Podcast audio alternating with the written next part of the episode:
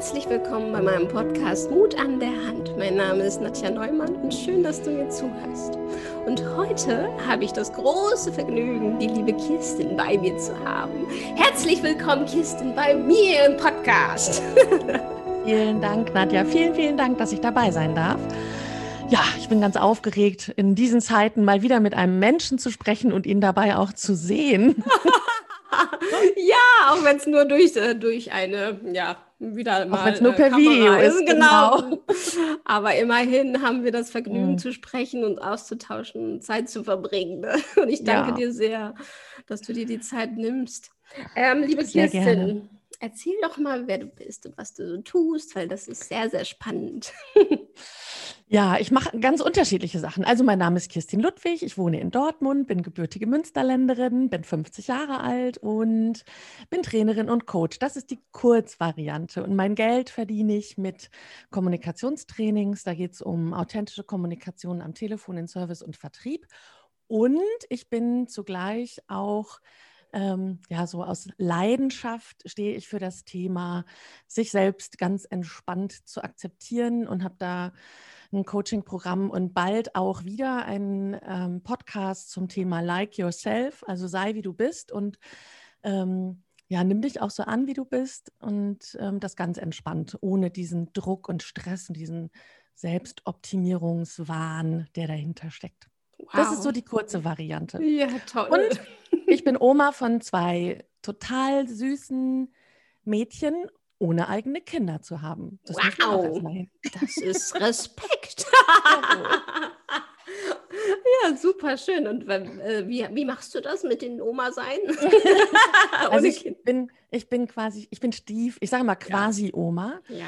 ähm, weil mein Mann hat die Kinder und mhm. ich die Enkelkinder. Wow, ja, aber das ist doch ja. total toll, oder? Das ist toll, ja. Ja, wunderschön. Mhm. Ähm, und äh, Kirsten, mich interessiert direkt mal, wie warst du denn immer schon an dem Punkt, dass du dich so akzeptiert hast, wie du bist? Und so. Ach, das ist eigentlich ist das so ein Daily Struggle. Ja. immer wieder mal. Nee, eigentlich, ähm, gar nicht. Ich habe sogar sehr, sehr lange gebraucht in meinem Leben, um festzustellen, dass also diese Selbstzweifel, die viele Menschen, viele Frauen vor allen Dingen, mhm. ja sehr gut kennen, dass die eigentlich totaler Mist sind und überhaupt gar nicht stimmen. Ich glaube, ich war oh, schon Mitte 20 oder sogar fast 30, als ich zum ersten Mal den Gedanken hatte, vielleicht stimmt das gar nicht. Vielleicht stimmt das gar nicht, dass ich nicht gut genug bin. Vielleicht stimmt das, dass ich gut genug bin und ich glaube nur, dass ich nicht gut genug bin. Und das mhm. war für mhm. mich echt wie eine Offenbarung. Wow. Und dann habe ich natürlich kontinuierlich daran gearbeitet und habe so auch meine Selbstzweifelstrategien verfeinert. ja. Und ähm, äh, kann jetzt sagen, dass ich relativ, also ich merke das immer, wenn ich auf jemanden treffe, der da noch nicht so lange dran ist an dem Thema. Und dann fällt mir immer auf, welchen Weg ich seitdem zurückgelegt habe. Und ähm, habe zwar immer noch manchmal so einen kleinen Anflug von, ah, aber eher so ist das so, äh, ach, ist das jetzt, habe ich das so richtig gemacht, habe ich das so gut gemacht? Und das ist ja aber auch so eine typische Reflexionsfrage, die man sich ab und zu mal stellen sollte in meinem ja. Job. Und ähm, insofern bin ich da mittlerweile sehr, sehr weit gekommen und auch sehr froh und dankbar, dass äh, mir irgendwann der Gedanke gekommen ist und ich Menschen getroffen habe, die mir gesagt haben, das ist alles Bullshit, was du über sich selber denkst. Stimmt alles gar nicht. ja, Gott sei Dank haben sie es dir ja. gesagt. ja. ja, und aber das ist ja auch das. Manchmal muss man halt von außen erstmal gesagt bekommen, diese Bestätigung kommen, dass, bekommen, dass es Quatsch ist, was man sich erzählt. Ne? Ja. Das finde ich äh, und das kann man jetzt auch den Hörern sagen. Das ist Quatsch, was du dir da manchmal erzählst. Also wenn mich jemand fragt, wie erfahre ich denn oder wie kriege ich denn raus, ob die Selbstzweifel oder die negativen Gedanken, die ich über mich selber habe, ob die stimmen oder nicht, dann sage ich immer, sprich mich an, ich sage dir das. Und ich sage dann immer, die stimmen nicht. Weil die stimmen nie. Das ist ja. immer Quatsch. Ja es ist nie richtig, was man sich selber so einflüstert. Weil wenn man mal das Umfeld fragt, also wenn ich jetzt dein Umfeld fragen würde, Nadja, was sagt dein Umfeld über dich, da würde keiner sagen, ähm, ja, sie ist äh, nicht gut genug oder sie ist mal zu laut oder so. Es würde über mich auch niemand sagen, nur hm. wir selber vielleicht. Und ja. ich gebe dann in dem Sinne dann einfach mal der Masse recht und nicht mir selber. Ähm, ja. Ja, und was würdest du, ja, äh, wenn man jetzt keinen eigenen Coach hat, weil man nicht das Finanzielle oder was auch immer hat, aber man, was meinst du, sollte man ruhig trotzdem die Menschen, die um dich rum regelmäßig mal fragen, wie die, was sie über dich denken? Weil ich glaube, das macht ja auch nicht jeder, ne? Weil er denkt, oh, die denken ja eh, äh, oder also so. Ich glaub, wenn, wenn, wenn, das, wenn dich das interessiert, was Menschen über dich denken und dir das wichtig ist, dann kann man das ruhig mal fragen. Was sind so die drei wichtigsten Sachen, die dir zu mir einfallen?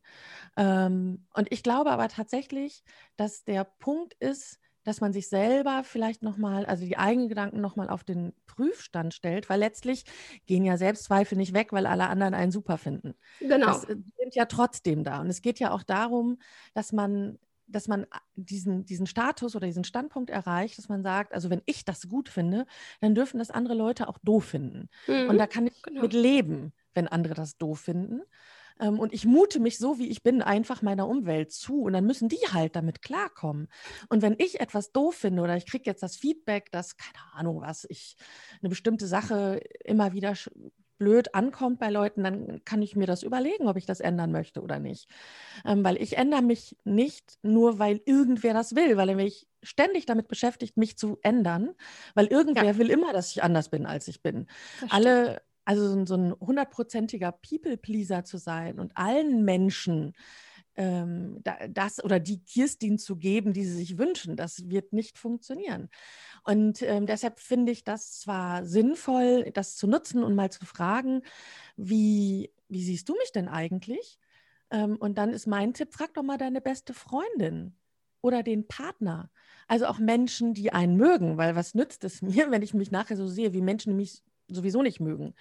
Weil ich will ja einen Blickwinkel haben auf mich selber, der so durch so eine liebevolle Brille ist. Und das hilft mit Sicherheit, aber letztlich geht es darum, dass, äh, ja, dass du selber so mit dir umgehst, wie du mit deiner besten Freundin umgehst. Ja. Und nicht anders.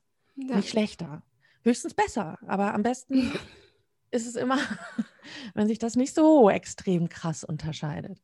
Ja, und das definitiv. machen tatsächlich die wenigsten Menschen, was echt schade ist. Mhm. Ja, und ähm, äh, wie ist das bei dir, wenn du, wenn du mit Menschen arbeitest und ähm, wie, wie beginnst du diese, die, die Gespräche, ähm, wenn die auf der Suche halt nach, sich selbst sind oder nach dem äh, Sinn des Lebens oder auch eben diese großen Ich bin nicht gut genug haben? Wie ist das für dich, wenn du auf Menschen triffst, die, wo du fühl, fühlst du das oder wie gibt, was hast du gemacht, um diese, dieses Coaching auszubauen? Also hast du Ausbildung gemacht oder das würde mich interessieren. Unzählige, ja. ja. Also ich fange ein Coaching meistens an, indem ich sage, so, erzähl mal. Und dann erzählen die Leute und dann höre ich ja. mir das an. Ja. Und hier und da stelle ich dann eine Frage und ich werde auch immer wieder gefragt, äh, wie ich das gelernt habe, so zu fragen. Und ich kann das gar nicht so richtig sagen, weil ich war schon, bin schon als Teenager immer unangenehm dadurch aufgefallen, dass ich gefragt habe und keiner so richtig meine Fragen hören wollte, weil sie die Antwort auf meine Fragen nicht mochten. Mhm. Ähm, aber ich habe tatsächlich, ähm, also ich bin, ich habe Sozialpädagogik studiert mhm. und ähm, mein ganz erklärtes Ziel war es, die zweite Mutter Theresa zu werden. wow. Und ich habe dann relativ schnell gemerkt, dass ich dazu nicht so gut geeignet bin.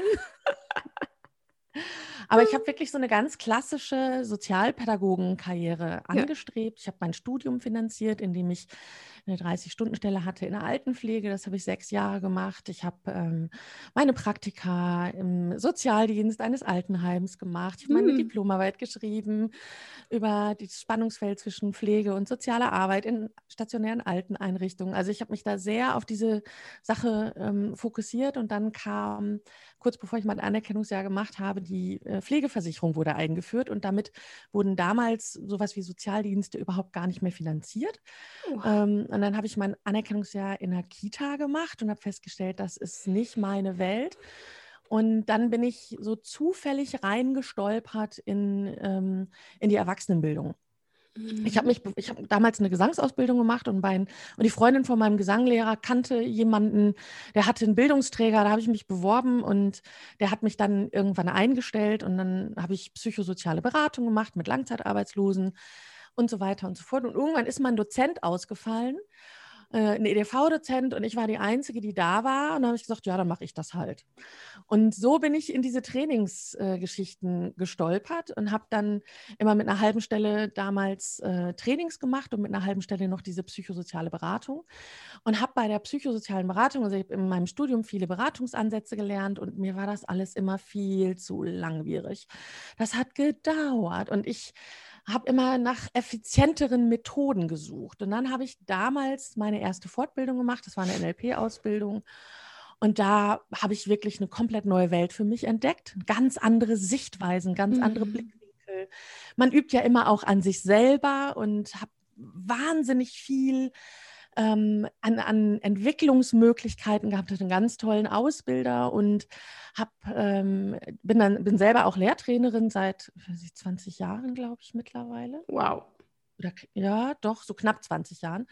Und hab, damals war ich dann so addicted to Fortbildung. Also ich war dann Coach und dann habe ich noch eine äh, habe ich noch ein paar weitere NLP-Ausbildungen gemacht, dann habe ich noch eine Coaching-Ausbildung gemacht, dann mhm. habe ich eine mhm. Wingwave-Ausbildung gemacht, dann habe ich ein paar Hypnotherapie-Ausbildungen gemacht, dann habe ich wow. Traumatherapie-Ausbildung gemacht, dann habe ich Brainspotting-Ausbildung gemacht, dann habe ich eine Tipi-Ausbildung gemacht. Also äh, wow. Ich, ich, bin halt jetzt 50, ne? ich ja, habe genau. eine Zeit, Fortbildung zu machen und habe mein Geld in der Regel immer mit Trainings verdient im Business-Bereich, ja. mhm. weil ich immer schon auf dem Standpunkt stand und stehe, ich möchte nicht finanziell abhängig sein davon, dass es meinen Coaches schlecht geht, sondern ich möchte ein bisschen die Freiheit haben zu sagen, ey, eine Sitzung und komm wieder, wenn du Lust hast und wenn du den Impuls hast. Ähm, und das Gefühl hast, jetzt ist der richtige Zeitpunkt wiederzukommen. Und ob das nächste Woche oder in zwei Jahren ist, das bleibt dir überlassen. Das war mir immer wichtig. Ich wollte mhm. nicht davon abhängig sein. Und ähm, mir gefällt diese Mischung auch ganz gut. Also ich bin auch ein bisschen vielfältig interessiert. Ja, wie man merkt, nach den ganzen ich, Dingen, die du getan hast. Wow. Ich liebe es, ich liebe es zu lernen und ja. ähm, ich finde das sehr angenehm in einem Trainingsthema im Businessbereich so zu Hause zu sein, also da wirklich im Tiefschlaf ein Seminar geben zu können, weil ich mich dann nicht mehr auf die Inhalte konzentrieren muss, sondern mich auch da voll auf die Menschen konzentrieren kann. Das ist schön. Und ähm, alles andere, da kann ich mich halt ausprobieren. Also das ist eine ganz gute Mischung und das gefällt mir wirklich sehr. Und das hat aber auch, wir sind ja bei Mut an der ja, Hand, genau. aber auch den Mut gekostet, mich zu sagen, auch wenn, also ich habe ja, ich war ja bei Tobi Beck in der Speaking-Ausbildung und so und habe da extrem positives Feedback bekommen. Mhm. Und keiner hat so richtig verstanden, warum ich nicht auf die große öffentliche Bühne gegangen bin. Und das war zum Beispiel auch eine Entscheidung, mit der ich, für die ich eine Weile gebraucht habe. Und eine Weile heißt da so zwei, drei Jahre, mhm. ähm, wirklich für mich zu sagen, okay, dieser Part auf der Bühne zu stehen, das liebe ich. Aber wie viel Prozent ähm, meines Weges macht das tatsächlich aus und wie viel Prozent meiner Zeit investiere ich da in Dinge, die ich wirklich nicht gerne mache. Mhm. Und ähm, habe mich dann entschieden, dass der Weg dahin für mich, dass die Zielerreichung nicht lohnt. Und das, das wirklich auch zu, zu kommunizieren und zu sagen, also jemandem zu sagen, der sagt, aber du hast Potenzial und du hast da ein Talent und du bist auch mit deiner Background-Story, du bist quasi verpflichtet, das an die Menschen zu bringen. Und ich dann gesagt habe, und das hat mich Mut gekostet, ja. ähm, zu sagen, also verpflichtet bin ich in erster Linie mir selbst. Toll. Und ich werde meine Zeit so gestalten, dass ich am Ende meines Lebens, mein, ich bin 50, wie viele Jahre habe ich noch? Also Bergfest ist vorbei. Mhm. Ähm, dass ich mein Leben so gestalte, dass es mir gefällt. Und wenn das dazugehört für mich, zwei Tage in der Woche auf dem Sofa zu liegen und in der Zeit vier Bücher zu lesen, dann ist das so. Und wenn mich das nicht mehr glücklich macht, dann mache ich was anderes. Und dann gehst du vielleicht nochmal auf die Bühne, ne? Ja, auf, die, auf die Bühne, ja, genau. Wer weiß. Ja, auch, auch diese Erkenntnis zu haben, dass ein Traum, den ich mit 20 oder 25 hatte, das vielleicht okay ist, den jetzt nicht mehr zu haben und zu sagen, ja, nö. Also das war mein Traum, aber das ist jetzt vorbei. Ja. Das ist jetzt nicht mehr mein Traum. Und zwar ohne den erreicht zu haben. Genau, das hätte also mich auch interessiert. Und dass es auch okay ist, dass es nichts erreicht zu haben, weil sich genau. der Weg halt verändert hat ne? und das ja. Ziel dadurch. Ja, Also es ist natürlich spannend zu gucken, was gewesen wäre, wenn ich nicht so feige gewesen wäre, sondern wenn ich tatsächlich die Chance, die ich hatte, ergriffen hätte, in die USA zu gehen und Gesang zu studieren. Mhm. Ähm, aber ich hatte damals Angst und ich hatte auch ein bisschen im Hinterkopf, dass ich eigentlich nie, also meine Stimme war nicht grandios genug, um wirklich groß zu werden und das mhm. Leben hätte mir nicht gefallen. Also weder das als erfolgreiche Sängerin noch das als nicht erfolgreiche Sängerin. Mhm. Ähm, und dann ist es im Prinzip etwas, und das habe ich halt damals mit 20 oder so, da trifft man ja Entscheidungen fürs Leben, ohne, manchmal auch ohne zu wissen, was man tut. Ähm, und dann habe ich das mit, mit über 40, habe ich festgestellt, wow, das war eigentlich ein echter Traum von mir. Und der Traum war gar nicht so sehr nur Musik zu machen, sondern einfach auf die Bühne zu gehen. Und dann habe ich halt ausgetestet, ob ich das kann, auch in anderen Bereichen. Und ich konnte das. Und dann habe ich festgestellt, dass das nicht mehr mein Traum ist. Mhm. Also, dass es für mich hm. vielleicht sogar wichtiger war, zu erfahren, dass ich könnte, wenn ich wollte, aber dass tatsächlich im Moment nicht dran ist sondern dass mir andere Sachen einfach wichtiger sind. Ja, und ich glaube nämlich, dass, dass du da nicht hingegangen bist, hat dich ja hierhin geführt. Ne? Sonst hättest du den ja. Menschen, denen du jetzt schon geholfen hast, nicht geholfen und solche Sachen. Und deine Reise sollte so laufen, oder?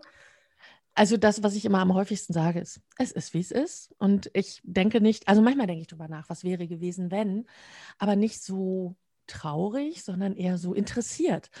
ähm, und das zeigt mir nochmal, dass ich eigentlich in jeder Lebenssituation immer die Wahl habe, in welche Richtung auch immer zu gehen. Es, es, bieten sich immer unzählige Möglichkeiten, die sich vielleicht nicht morgen realisieren. Aber wenn ich jetzt heute feststelle, mir gefällt mein Leben nicht und ich muss was oder habe das Gefühl, ich muss etwas grundlegend ändern, dann habe ich immer die Chance dazu. Und es gibt, ergeben sich unzählige Möglichkeiten ähm, und Richtungen, in die ich gehen kann. Definitiv. Und ähm, das finde ich, oh, das finde ich auch so toll, ne? weil das ja. macht alles irre spannend.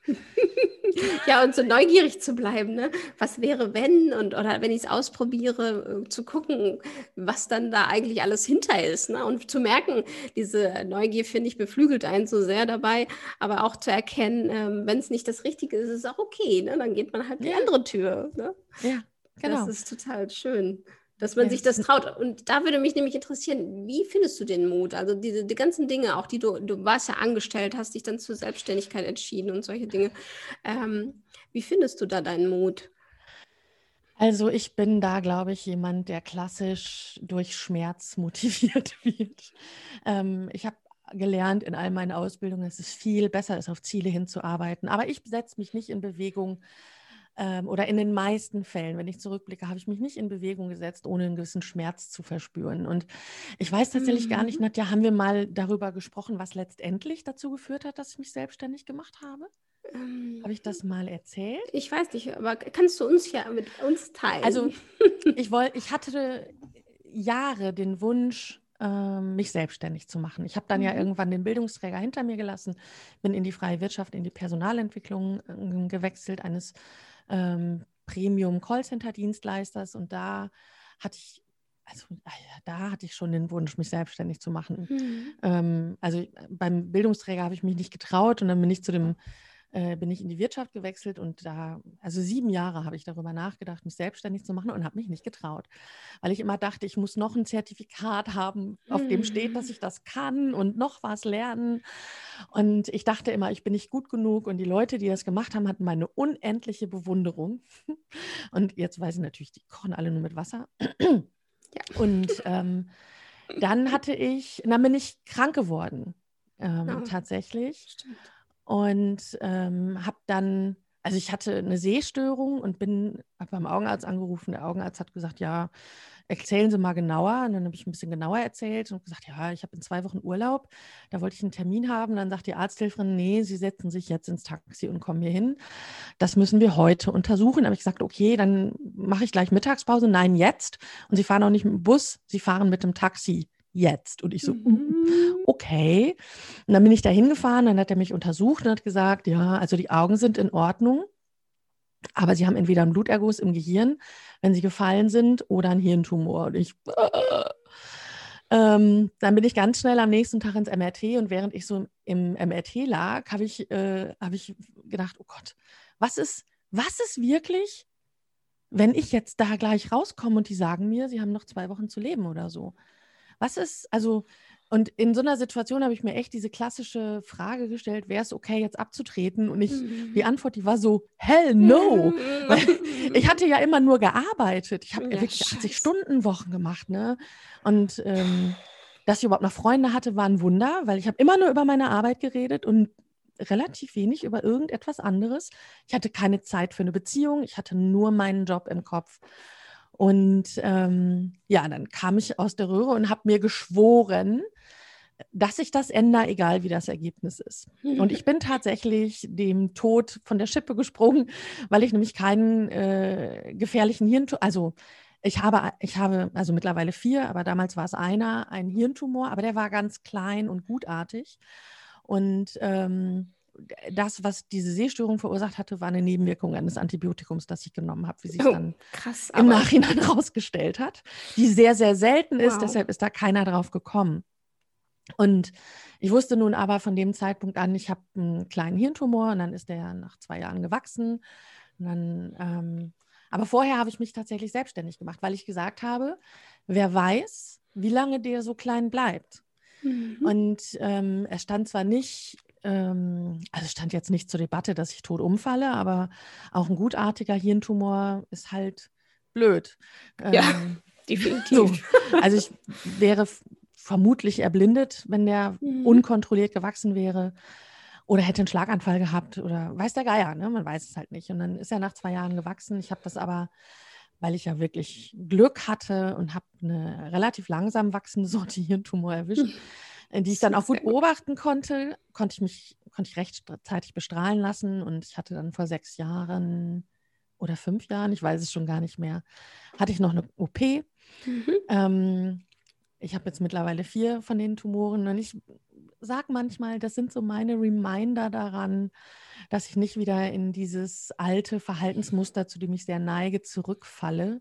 Ja. Ähm, alles andere außer Arbeit auszublenden. Und ähm, ich habe äh, alle sechs Monate, jetzt im Moment alle zwölf Monate ein Kontroll-MRT, ein Kontroll-CT. Und das erinnert mich immer wieder daran, was mir wirklich wichtig ist im Leben. Und damals war das so, dass 2006 hatte ich, habe ich die Diagnose erfahren und 2007 habe ich meinen Job gekündigt und mich selbstständig gemacht. Und alle wow. um mich herum haben gesagt, bist du irre?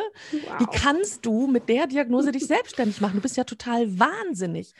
Und viele haben gesagt, es ist mutig. Und dann habe ich gesagt, nee, es wäre mutig, das nicht zu tun. Weil für mich war es alternativlos, das zu tun. Das war mein Traum, mich selbstständig zu machen. Ähm, und ich habe das nie bereut. Ich fühle mich seitdem viel freier und natürlich geht mir auch manchmal der Arsch auf Grundeis. Denk, ja, klar. Aber natürlich. Ja. Aber das gehört dazu. das gehört dazu. Jedes Jahr im Dezember gucke ich in meinen Kalender und sage zu meinem Mann, oh nein, mein Kalender ist noch nicht voll ausgebucht fürs ganze Jahr. Und mein Mann sagt, ja, das sagst du jedes Jahr. ja, aber, aber was ist, wenn da keiner mich bucht? Ja, das sagst du auch jedes Jahr. Und zwei Wochen später ist dein Kalender voll. Dann sage ich immer so, ja, stimmt eigentlich. schön. Außer es ist eine Krise, die wir, mit der wir jetzt äh, ja, vorlieb nehmen. Oder auch nicht. Ja, wobei interessanterweise hatte ich von Anfang an bei dieser Krise nur ein einziges Mal, und das war vor sechs Wochen oder so, hatte ich das Gefühl so, oh mein Gott, was wird in Zukunft? Die ganze Zeit hatte ich eigentlich das Gefühl, das wird schlimm, mhm. aber das ist nicht, un, nicht unbewältigbar. Also ja. wir, wir, kriegen das bewältigt. Ja. Und ähm, jetzt vor sechs Wochen hatte ich dann irgendwie äh, so eine Steuernachzahlung vor der Brust und habe dann gedacht, uh, und dann habe ich gesagt, ja, komm, atmen, atmen. Und das, ich glaube, also jetzt habe ich wieder das Gefühl, es wird sich vielleicht einiges ändern, aber ich glaube auch, dass wir Menschen viel daraus lernen können aus der Situation jetzt. Und ähm, ich habe nicht das Gefühl, dass das das Ende der Welt ist. Nee, ne? Aber vielleicht kurz davor, wer weiß. Gott. Das klingt jetzt so hart, aber. Ja. ja, aber ich, auch mit Humor dürfen wir das, glaube ich, nehmen, weil ja. das macht es alles ein bisschen leichter, finde ich. Also hättest du vor, vor, vor 14 Monaten gedacht, dass es mal normal sein würde in Deutschland mit, mit Gesichtsmaske in, in den Supermarkt zu? Ich wusste nicht mal, was eine FFP2-Maske ist. Nee, ich auch nicht. Also Kann man das essen? Naja, ja. ja. Nee, wusste ich auch nicht und hätte ich auch niemals gedacht. Aber das hätte ja auch, auch dass ein bei mir auf der Arbeit jetzt hier ein Seniorenheim mal wegfällt als Clown, aber nicht äh, ja. alle. ja. Genau, dass irgendwann mal Leute sagen würden, wir machen lieber ein Seminar übers Telefon als Präsenz. What? Was? Hätte ich nie gedacht. Aber ja. ja. Aber ich finde, ähm, ich weiß nicht, wie du das so siehst, weil du selbstständig bist und das gewohnt bist, ähm, äh, ja, immer zu gucken, wie funktioniert es. Ich glaube, dass du, man geht doch direkt selbst besser damit um, wenn eine Krise kommt. Oder? Ich, das, ich weiß es nicht, weil ich habe ja auch nicht so den Vergleich. Also ich, wir mhm. haben hier, ähm, also ich, ich glaube, dass viele, also ich glaube, also ich glaube, dass wir Selbstständigen, also speziell ich, ich habe jetzt, ich verdiene sonst, wenn ich normal arbeite, nicht schlecht. Das heißt, ich habe halt hier und da auch ein paar Rücklagen. Und ähm, viel schlimmer trifft es, glaube ich, die Selbstständigen, die eben normalerweise schon, wenn es, selbst wenn es gut läuft, kaum über die Runden kommen. Für die ist das richtig hart. Und wen es, glaube ich, auch sehr hart trifft, das sind Mütter mit, mit also Alleinerziehende Eltern, also nicht nur Mütter, auch Väter, mit Kindern vielleicht im äh, Kita- oder Grundschulalter, äh, die vielleicht nicht den Haus, das Haus mit Garten haben und so. Und deshalb denke ich immer, ich bin eigentlich ein Glückspilz. Ne? Ich kann rausgehen, wir haben ein Haus. Ähm, wenn bei mir alle Stricke reißen, irgendein Job äh, im Callcenter oder so, finde ich immer. Ja. Ähm, ich werde nicht verhungern. Also das, niemand hier in Deutschland wird auch so schnell verhungern. Der Lifestyle ist natürlich dann erstmal nicht mehr so möglich, aber das ist ja auch nicht das Schlimmste, was einem passieren kann. Genau. Und ähm, ich glaube tatsächlich, dass, äh, also dass ich da eine Menge gelernt habe durch meine Krankheit. Äh, weil wenn man da ständig drüber nachdenkt, mhm. dann wird man irgendwann depressiv.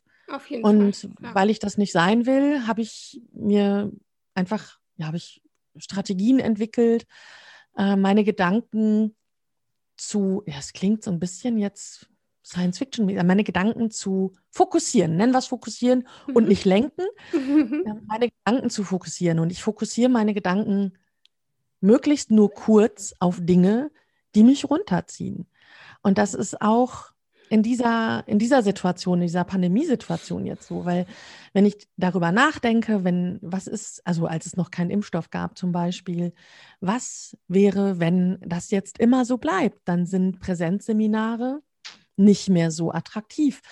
Ähm, und wenn ich mich darauf fokussiert hätte, dann wäre ich ziemlich schlecht drauf gewesen. Und wenn ich ziemlich schlecht drauf bin, dann habe ich auch keine anderen, ich keine guten Ideen. Mhm. Und wenn ich keine guten Ideen habe, dann kann ich nichts ändern. Und dann ist das so ein Teufelskreis. Also muss ich mich im Prinzip, also muss in Anführungsstrichen auf das fokussieren, was mich in einen Zustand bringt, in dem ich gute Ideen habe, um zu überlegen, ja, was kann ich stattdessen machen? Oder in einen Zustand bringt, der sagt, ach, so drei Monate einfach so, ist vielleicht erstmal gar nicht schlecht, ne? Chill doch erstmal ein bisschen. Mhm entspann dich. Und wenn du dann gut erholt bist und Power hast und Bock, was zu machen, dann machst du einfach das, worauf du Bock hast. Das wird schon irgendwie funktionieren. Aber das ist ein bisschen Gedankendisziplin, die dahinter steckt. Und ich habe das äh, lange trainiert. Und das funktioniert, funktioniert, für mich wirklich gut. Und ich glaube, das ähm, geht vielen Menschen anders. Hm, das stimmt. Ja, ne? und ich, Spirale. Ja, die gehen in die Spirale mhm. und das ist und das ist unglaublich schwer, wenn man da, da drin steckt, ähm, da rauszukommen. Gerade wenn es um so existenzielle Geschichten geht. Ja, und, ähm, stimmt. Mir ist das immer wichtig, da so ein ja, so, so, ein, so einen Hinweis zu geben für die, die das wollen, mhm. dass es durchaus Alternativen gibt. Das ist jetzt nicht mit einem Fingerschnipp getan und da muss man auch für üben, aber das geht. Mhm. Und es ist halt unterschiedlich, ne? Das ist ja immer so, ne? Du guckst auf ein Glas und es ist halb voll oder es ist halb leer. Und du guckst auf eine Situation und siehst die Hindernisse oder du siehst die Chancen. Und das lässt sich einfach üben, was man sieht, die Hindernisse oder die Chancen. Ja, auf jeden Fall. Und ähm, kannst du da einen, einen Tipp geben, wenn der Hörer das gerade denkt, oh, wow, ich würde das gerne lernen oder zumindest mich schon mal äh, anders orientieren. Ähm, mhm. klar auf das Gute zu schauen, das macht, ne, Optimist zu werden. Ähm, aber gibt, hast du da so das eine Tool, was du teilen kannst, was dir immer hilft? Ja, ja, ich habe tatsächlich mhm. ein Tool, das mir immer hilft. Und zwar ist das ja manchmal schwierig, sich was Positives einfallen zu lassen, wenn es einem gerade doch eigentlich scheiße geht. Und äh, das finde ich ist auch einfach zu viel verlangt. Also habe ich, ich sage immer, das ist meine 32 Millionen Euro Übung. Ähm, aber das lässt sich mit jeder anderen Sache machen. Also eigentlich ist es so, du suchst dir eine Situation, die überlegst du dir, wenn es dir gerade gut geht. Also in dem Moment, wo du gerade so fünf Minuten hast, in denen es dir wirklich gut geht, da überlegst du dir, Mensch, was gibt mir immer eine positive Grundstimmung, wenn ich daran denke? Ich weiß nicht, wie habe ich meinen Mann kennengelernt zum Beispiel oder äh, an, keine Ahnung, bei, bei meiner Schwester zum Beispiel, die sagt dann, ach, die Geburt meines, meiner Kinder, als ich die nachher zum ersten Mal im Arm hatte.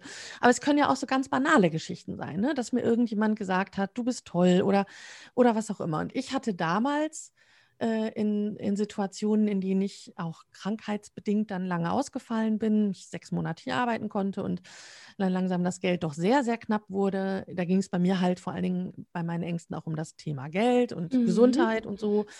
Und dann habe ich gedacht, okay, was, was würde mich jetzt richtig glücklich machen? Glücklich würde mich machen, wenn mir jetzt einer sagen würde, du hast 32 Millionen Euro im Lotto gewonnen. Und dann habe ich mir immer, und dann, und die Situation, die habe ich mir ausgemalt dann als positive Situation und der Leichtigkeit halber immer die gleiche. Mhm. Und ich habe zum Beispiel so Grübelattacken gehabt, ähm, meistens nachts, wenn ich wach geworden bin, zur Toilette musste und dann nicht wieder. Und dann waren meistens die blöden Gedanken schneller, als dass ich wieder einschlafen mhm. konnte. Und dann kannst du das auch vergessen mit Einschlafen. Ne? ja. Und dann habe ich, ähm, hab ich mir so eine Minute dieser Gedanken, dieser negativen Gedanken habe ich gegönnt, weil es könnte ja auch ein wichtiger Gedanke dabei sein, mhm. aus dem ich was lernen kann. Und dann habe ich mir innerlich gesagt, okay, stopp. Und dann habe ich mir vorgestellt, wie es wäre, wenn ich 32 Millionen Euro im Lotto gewinnen würde. Und zwar nicht, was ich mir alles kaufen würde, weil das hat mich nicht glücklich gemacht, sondern was würde ich mit meinem Leben anstellen?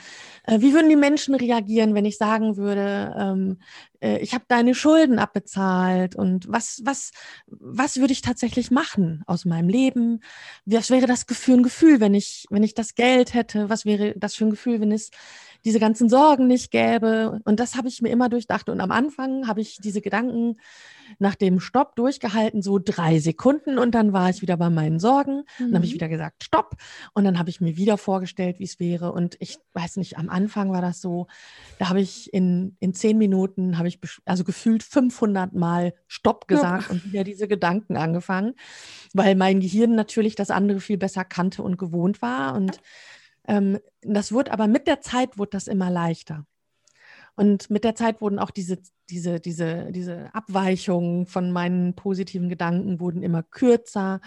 Und irgendwann habe ich gemerkt, nach Wochen, dass ich das nicht mehr hatte. Also ich bin nachts wach geworden, bin zur Toilette gegangen, habe ins Bett gelegt und geschlafen. Wow. Und das habe ich mittlerweile habe ich das nicht mehr, dass ich nachts wach liege und grübel. Ich liege manchmal nachts wach und denke nach, mhm. aber eher so, was habe ich morgen noch zu machen? Wie mache ich jenes Seminar? Ähm, Idee, entwickle Ideen, solche Geschichten. Mhm. Aber ich habe diese Grübeleien nicht mehr, weil ich mir das wirklich abtrainiert habe. Und das dauert eine Weile und das ist am Anfang nicht, also das ist jetzt nicht so mit dem Fingerschnips gemacht, aber das ist für mich das Effektivste schlechthin. Weil es ist für mich nicht nur nachts so, sondern ich merke, dass ich diesen, äh, die, diesen, diese, diesen Fokus in meinem, in meinem Gehirn habe, der immer, wenn mir jemand was Katastrophales erzählt, sage ich, okay, mhm, das ist alles ganz schlimm, was lässt sich daraus lernen? Lass uns mal auf das, was, was ist das Positive? So, was ist besser? Also ich habe immer diesen Drall, zum ja. Positiven, damit es uns nicht oder mir und meinen Klienten nicht unnötig schlecht geht. Also wirklich, das hat sich wirklich gelohnt, die Zeit zu investieren. Auf jeden Fall. Und ähm, glaubst du denn ähm, auch diese negativen Gedanken und oder dieses, ähm, wenn du, weil manche sagen ja, ja, dann du drückst das andere ja weg, aber das sehe ich ja nicht so, sondern du, wie, wie siehst du das? Mhm. Also ich, also erstmal glaube ich, dass Verdrängung grundsätzlich ähm, eine wertvolle Fähigkeit ist. Mhm. Ähm, wenn ich zum Beispiel auf der Autobahn gerade jemanden überhole mit 160 ähm, und ich habe gerade einen negativen Gedanken, dann muss mich aber auf die Autobahn konzentrieren. Dann bin ich sehr dankbar meinem Gehirn, dass es äh, solche Sachen dann verdrängen kann. Mhm. Grundsätzlich bin ich der Meinung, dass es sinnvoll ist, hinzugucken, was, was steckt denn drin.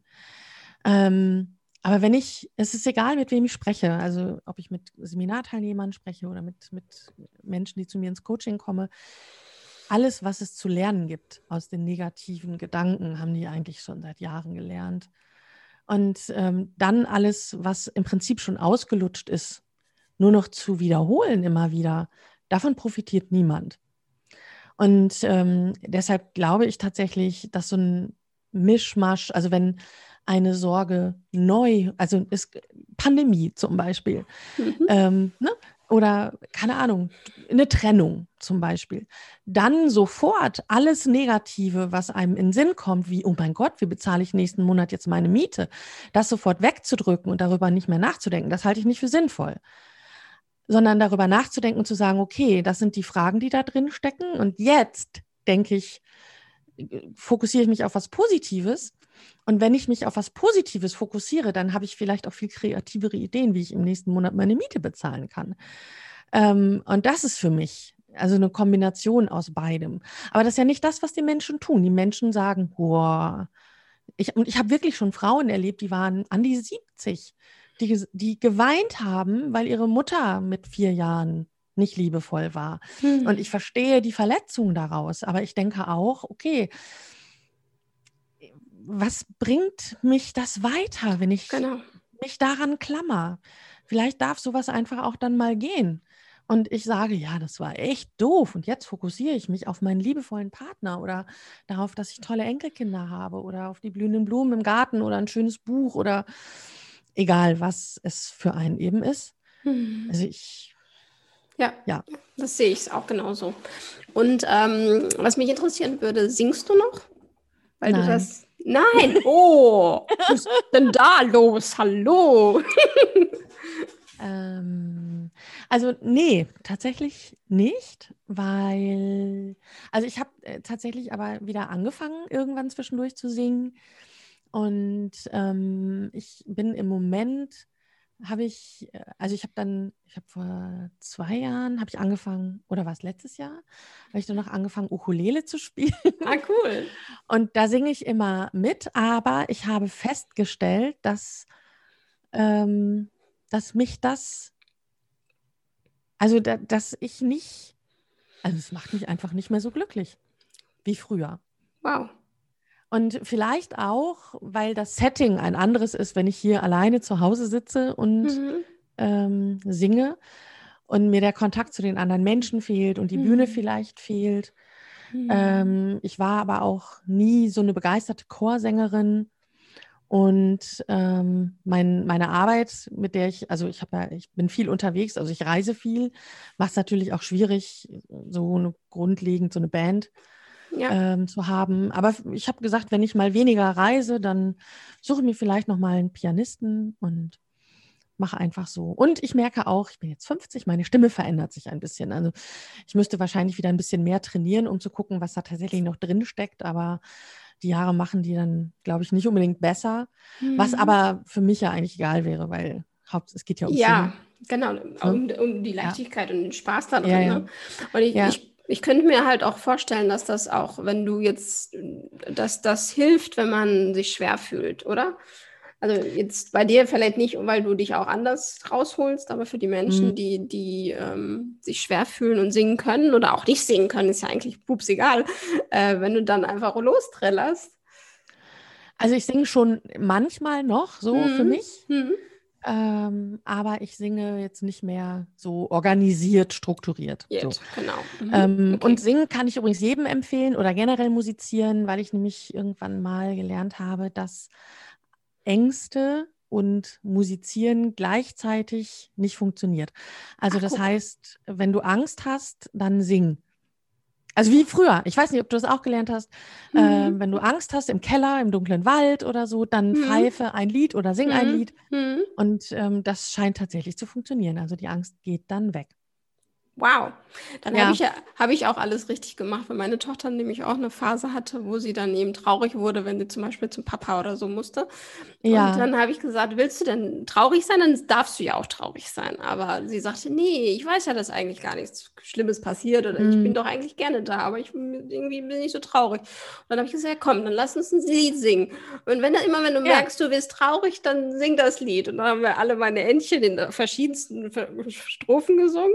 Und ja. Es hat funktioniert. Also sie weint auch nicht mehr. Also habe ich intuitiv ja. richtig. Hast du intuitiv richtig gemacht, genau.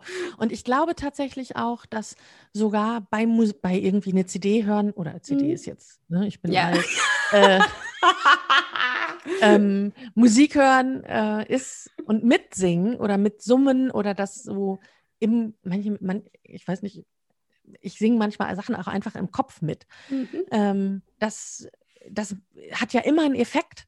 Ja. Musik hat ja so viel Einfluss auf unsere Emotionen und das funktioniert auch. Also, ja. Toll. Also das ist. Ja, das ist und da darf man sich halt dran erinnern, wenn man in diesem ja.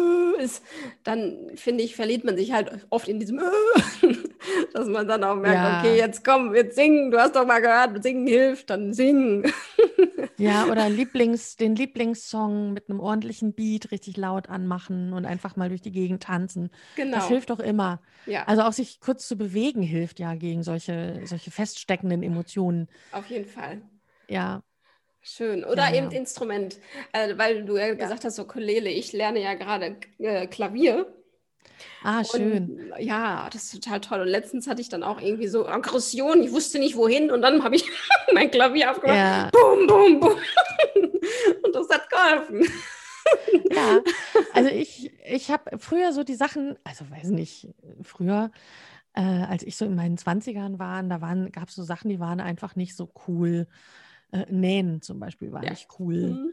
Und ich habe damals in, in, ich weiß nicht, da war ich so Anfang 20, da habe ich äh, genäht mhm. auf vielleicht so mittlere, also ja, fortgeschrittenen Anfängerniveau, mhm. so ungefähr.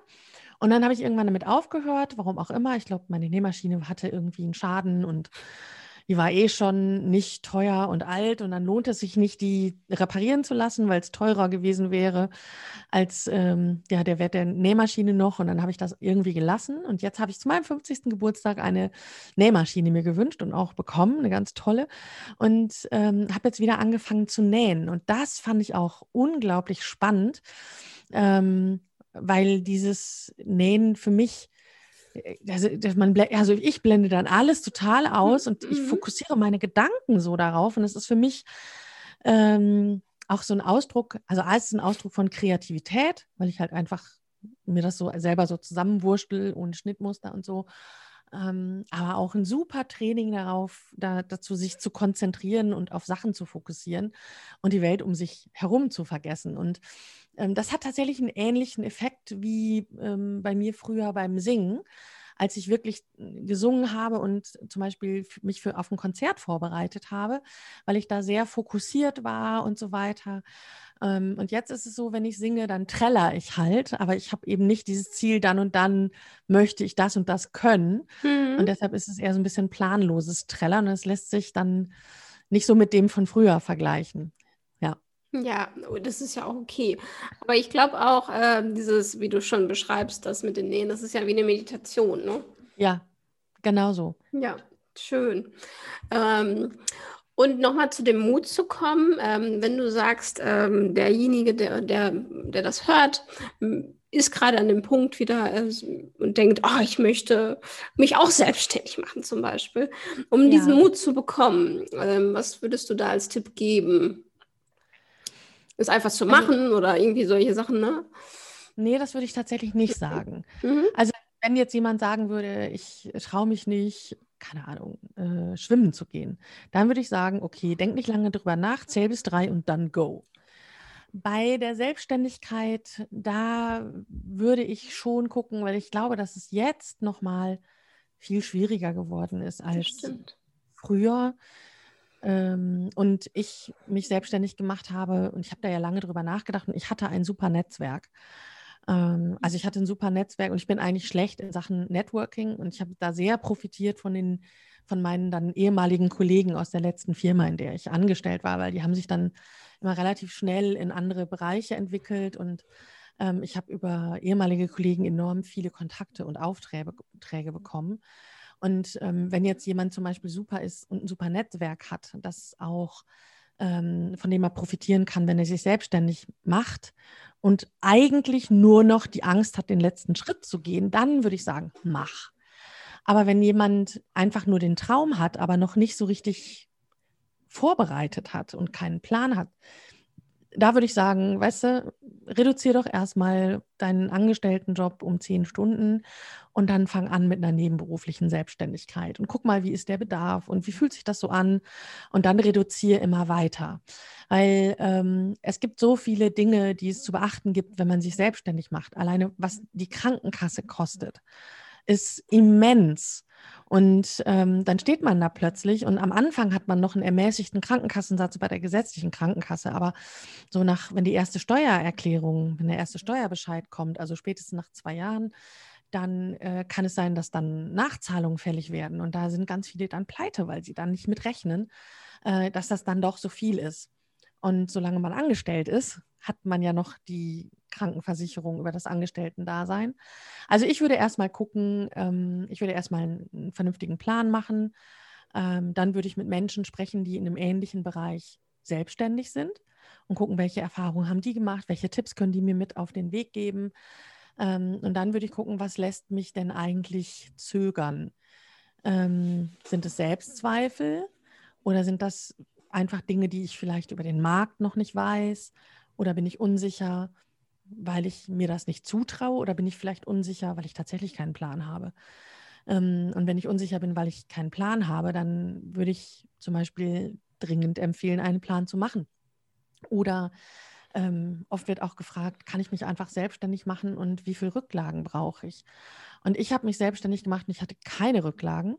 Und das empfehle ich heutzutage niemandem mehr, weil ähm, ich immer sagen würde, also ich würde damit rechnen, dass es im ersten halben Jahr unter Umständen nicht läuft. Das heißt, du musst das erste halbe Jahr locker überstehen können. Besser länger. All die Leute, die einfach ohne Rücklagen sich im Februar 2020 selbstständig gemacht haben, die haben jetzt ein riesiges Problem unter Umständen, ja. wenn sie keinen Plan hatten oder vielleicht irgendwas oder sich als Trainer selbstständig gemacht haben. Ne? Bucht ja im Moment kaum jemand was. Mhm. Ähm, also da würde ich, ähm, und dann würde ich demjenigen sagen, dass er sich gut ausrechnen soll, was er zum Leben braucht und dass er sich gut ausrechnen soll, welche Preise realistisch sind, weil ganz oft gehen frisch Selbstständige mit sehr günstigen Preisen an den Markt, weil sie denken, sie haben noch nicht so viel Erfahrung und darüber kommen dann eher Kunden, was übrigens meiner Erfahrung nach nicht stimmt. Mhm. Also der günstigste kriegt nicht die meisten Kunden. Mhm. Ähm, und dann feststellen, dass das, was sie für ihre Dienstleistungen oder für ihr Produkt nehmen und was sie verdienen, gar nicht zum Leben reicht. Und sowas sollte man vorher gut durchdenken. Also, ja. das, ich habe so viele Leute schon kennengelernt, die ähm, mit wirklich günstigen Preisen an den Markt gegangen sind und davon nicht mal nachher bei einer Vollzeitstelle ihre, ihre Fixkosten bezahlen konnten. Das, ja, nee, das ist da nichts. Ne? Nee. Also, ich ich, wenn ich mich jetzt nochmal selbstständig machen würde, ich glaube, ich würde den Weg gehen, erstmal Stunden zu reduzieren und ja. ähm, nebenberuflich selbstständig zu machen. Und wenn ich dann keine Zeit mehr habe für meinen Angestelltenjob, dann würde ich überlegen, ob ich mich vollständig selbstständig mache oder nicht. Super, ja. Ja, ja so würde ich es auch tun. ja. Und ähm, mich würde interessieren, Hast du einen Mutspruch oder hast du einen Spruch, ein Mantra, was dich immer begleitet? Äh, ja, habe ich. Ah, guck. Äh, ich ich habe sogar mehrere, äh, ja. je nachdem, was, was gefragt ist. Ich, ähm, ich habe äh, einmal habe ich so um blöde Situationen ak besser akzeptieren zu können, ist mein mhm. Spruch, es ist wie es ist. Es ist, wie es ist. Der ist so platt und banal, ja. aber der hilft mir in dem Moment immer total. Ja. Und in Situationen, in denen ich befürchte, dass ich mich irgendwie blamieren könnte, ähm, ist es immer Scheiß drauf. Eins, zwei, drei, do it. Und dann gehe ich los und mache das. Mhm. Also das sind so meine Super. beiden, Super. meine beiden Dinger. Ähm, und die haben mir beide echt schon enorm geholfen. Ja, glaube ich dir. Ja. Merke ich mir. ja, und diese auch, ähm, ich hatte jetzt letztens auch jemanden im Interview und die sagte auch im drei Sekunden Mut, das ist, passt ja, ja. bei dir auch. Ne? Also ja. ja. Dann, ja. Das ist ja nur dieser Moment, bevor du was tust. Richtig. Also es ist wirklich mhm. dieses, wenn ich, wenn ich den Impuls habe, ich habe zum Beispiel ich habe jetzt gerade mit, mit einem Freund, haben wir unseren Podcast wieder aufleben lassen, den wir vor einem Jahr eingestellt haben. Und unsere erste Episode haben wir gemacht zum Thema Wasser trinken. Mhm. Alle gesagt haben, Wasser trinken? Wasser trinken, weil das für mich jahrelang ein riesen Thema war. Ich habe nie mhm. genug Wasser getrunken. Ja. Und ich habe dann immer gedacht, ach, ich habe ja heute noch gar nichts getrunken. Eigentlich sollte ich jetzt ein Glas Wasser trinken. Ja, aber dafür müsste ich jetzt runtergehen. Ach, mache ich gleich. Ja. Und das ist ja genau das, was in ganz vielen Situationen, immer will ich zum Sport gehen, will ich irgendwie eine Arbeit, die doof ist, jetzt erledigen, egal, ja, oder will ich mich, ne? Mhm. Es ist immer das und, ähm, und ich habe es gerade noch beim Wassertrinken, habe ich noch gemerkt, wie wichtig das ist, das sofort zu machen, bevor diese Idee kommt, bevor unser Gehirn uns einflüstert, kannst du auch später noch. Weil später machen wir es nicht Nein. mehr. Also muss man das sofort machen. Und deshalb braucht man Automatismus. Wenn ich schon mal anfange mit eins, dann weiß mein Gehirn, gleich wird hier was gemacht und nicht weiter toll. gefaulenzt. Ja. ja, das ist total toll. Ja, ja, Das, das, das schreibe ich mir im Kopf groß jetzt. Das eins, zwei, drei und los. Ja, was geht's. Ja. Ja, ja, also das ist wirklich, also und ich bin keine gute Macherin. Also ich bin, mhm. ich bin für Kopfgeburten gut, ich habe immer tolle Ideen, aber davon erblicken die wenigsten wirklich die Realität und ich brauche solche Hilfsmittel, weil ja. ich das sonst nicht mache. Mhm. Ja, ja, genau. Dann denke ich so, oh, schön, ich habe das alles durchdacht, wäre jetzt langweilig, das in echt zu machen. Ne? Haben wir alles schon im Kopf gehabt. Ja. Genau. Hast ja. schon fertig im Kopf. Ja, genau. Ja. Abgehakt. Also ich habe eine Weile Vision Boards zum Beispiel haben für mich nie funktioniert, mhm. weil ich mich so verloren habe in meinen und ich habe echt super Kopfkino. Ich habe schon als Kind hatte ich das schon so, ähm, dass meine Mutter gesagt hat, ähm, der und der Film ist im Kino, da hast du doch das Buch gelesen. Und dann habe ich gesagt, ja, aber ich habe den Film auch gesehen. Und meine Mutter, nee, Dazu gab es bisher keinen Film. Und ich so, doch. Und dann konnte ich genau beschreiben, wie die Leute aussahen, was sie für Klamotten. Aber es gab tatsächlich keinen Film. Ich hatte halt Kopfkino, ne? und, ja. Und, und wenn man sich Sachen so gut vorstellen kann und das wirklich so ist, als würde man die schon erleben, ähm, dann ist das für wenige Leute, also für mich zum Beispiel so, dass ich denke, habe ich ja schon in meinem Kopf erlebt, brauche ich ihn echt nicht mehr. Mhm.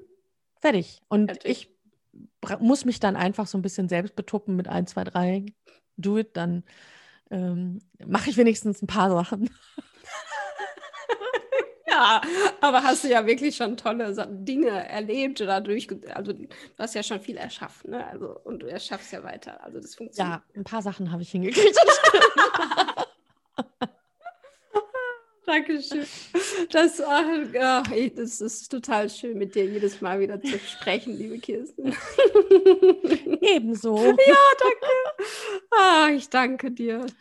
Ähm, ja, jetzt quatschen wir ja auch schon wieder so lange, ne? Ja, stimmt. Genau. also ich glaube, wir haben jetzt alles gesagt oder ich weiß jetzt ganz viel wieder und wir mhm. haben ganz viel über Mut gesprochen. Das hat mich natürlich sehr interessiert und den Hörer und die Hörerinnen, die haben bestimmt ganz viel mitgeschrieben oder zumindest im Kopf mitnotiert, aber dann auch machen, ein, zwei, drei los. Ne? Ja, genau. und ich danke dir sehr für deine Zeit. Ich danke dir sehr, dass ich hier dabei sein durfte. Hat mir viel Spaß gemacht mit dir. Und ähm, ja, es ist immer schön mit dir. Ich finde, du lachst immer so herrlich und herzlich. ich mag das so sehr. ähm, weil ich dann immer so schön mitlachen kann. Und es mir auffällt, wenn ich hier mir einen im Bart kicher. nee, du du fühl dich frei. ja. Mit meiner Kicher, ja, genau. Also ich danke dir und ich danke denjenigen, der das hört. Und schön, dass es dich gibt. Äh, nimm Mut an die Hand und geh ins Leben. Bis bald, deine Nadja.